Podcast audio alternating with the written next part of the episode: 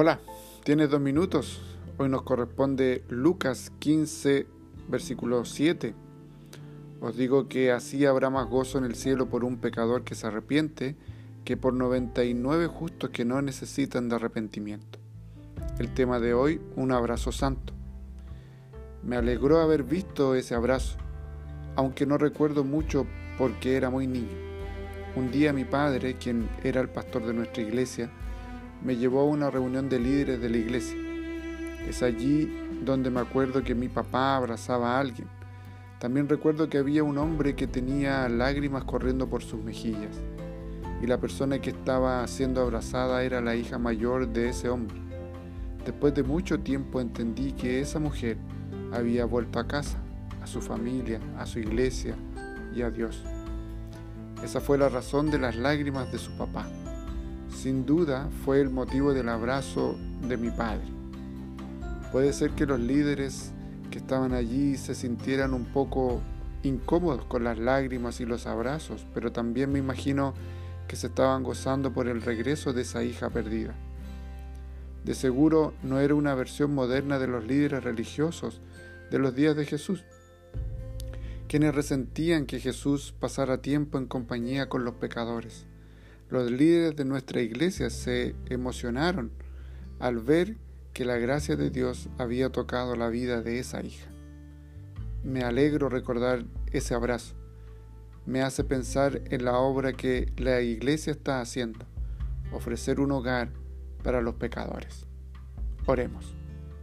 Padre, cuando la iglesia es un lugar seguro para las personas con corazones destrozados, el mundo ve tu gracia mueve cualquier cosa que sea necesario para mover a nuestra iglesia. Amén.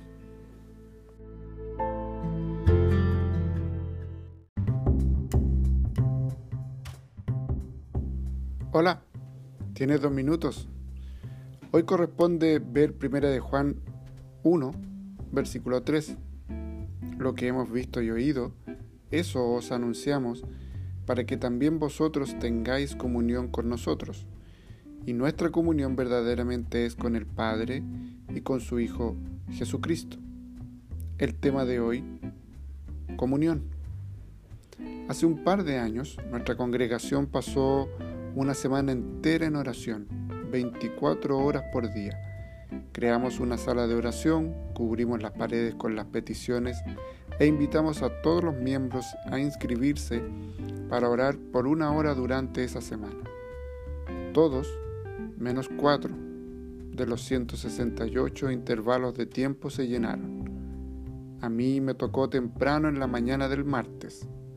El Señor me tocó poderosamente esa mañana cuando leí lo que habían escrito aquellos que ya habían estado allí orando. En las paredes y en el libro de oración en la mesa, estas personas habían escrito muchas palabras había palabras de profunda gratitud a Dios, palabras de paz, de esperanza y de gozo, y palabras de lucha con la duda, el dolor y la pérdida. A pesar de que yo estaba solo en aquella habitación, me sentía acompañado. Yo estaba junto con ellos, con el Padre y con su Hijo Jesucristo. Esta es la comunión que leemos en nuestro texto, comunión que Dios mismo crea mientras reúne a todos en la proclamación del Evangelio, en la comunión que tenemos unos con otros, si estamos en la misma habitación o no, en la comunión con los demás en Dios y hace que nuestro gozo sea completo. Mientras oran hoy día, recuerde que está conectado con una comunidad de hermanos intercesores que circunda el globo. Oremos. Querido Dios, Ayúdanos a mantener en movimiento la comunión genuina con otros, que sea la clase de comunión que Dios desea, para que nuestro gozo sea completo al revelar su gloria. Amén. Que Dios te bendiga y gracias por tu tiempo.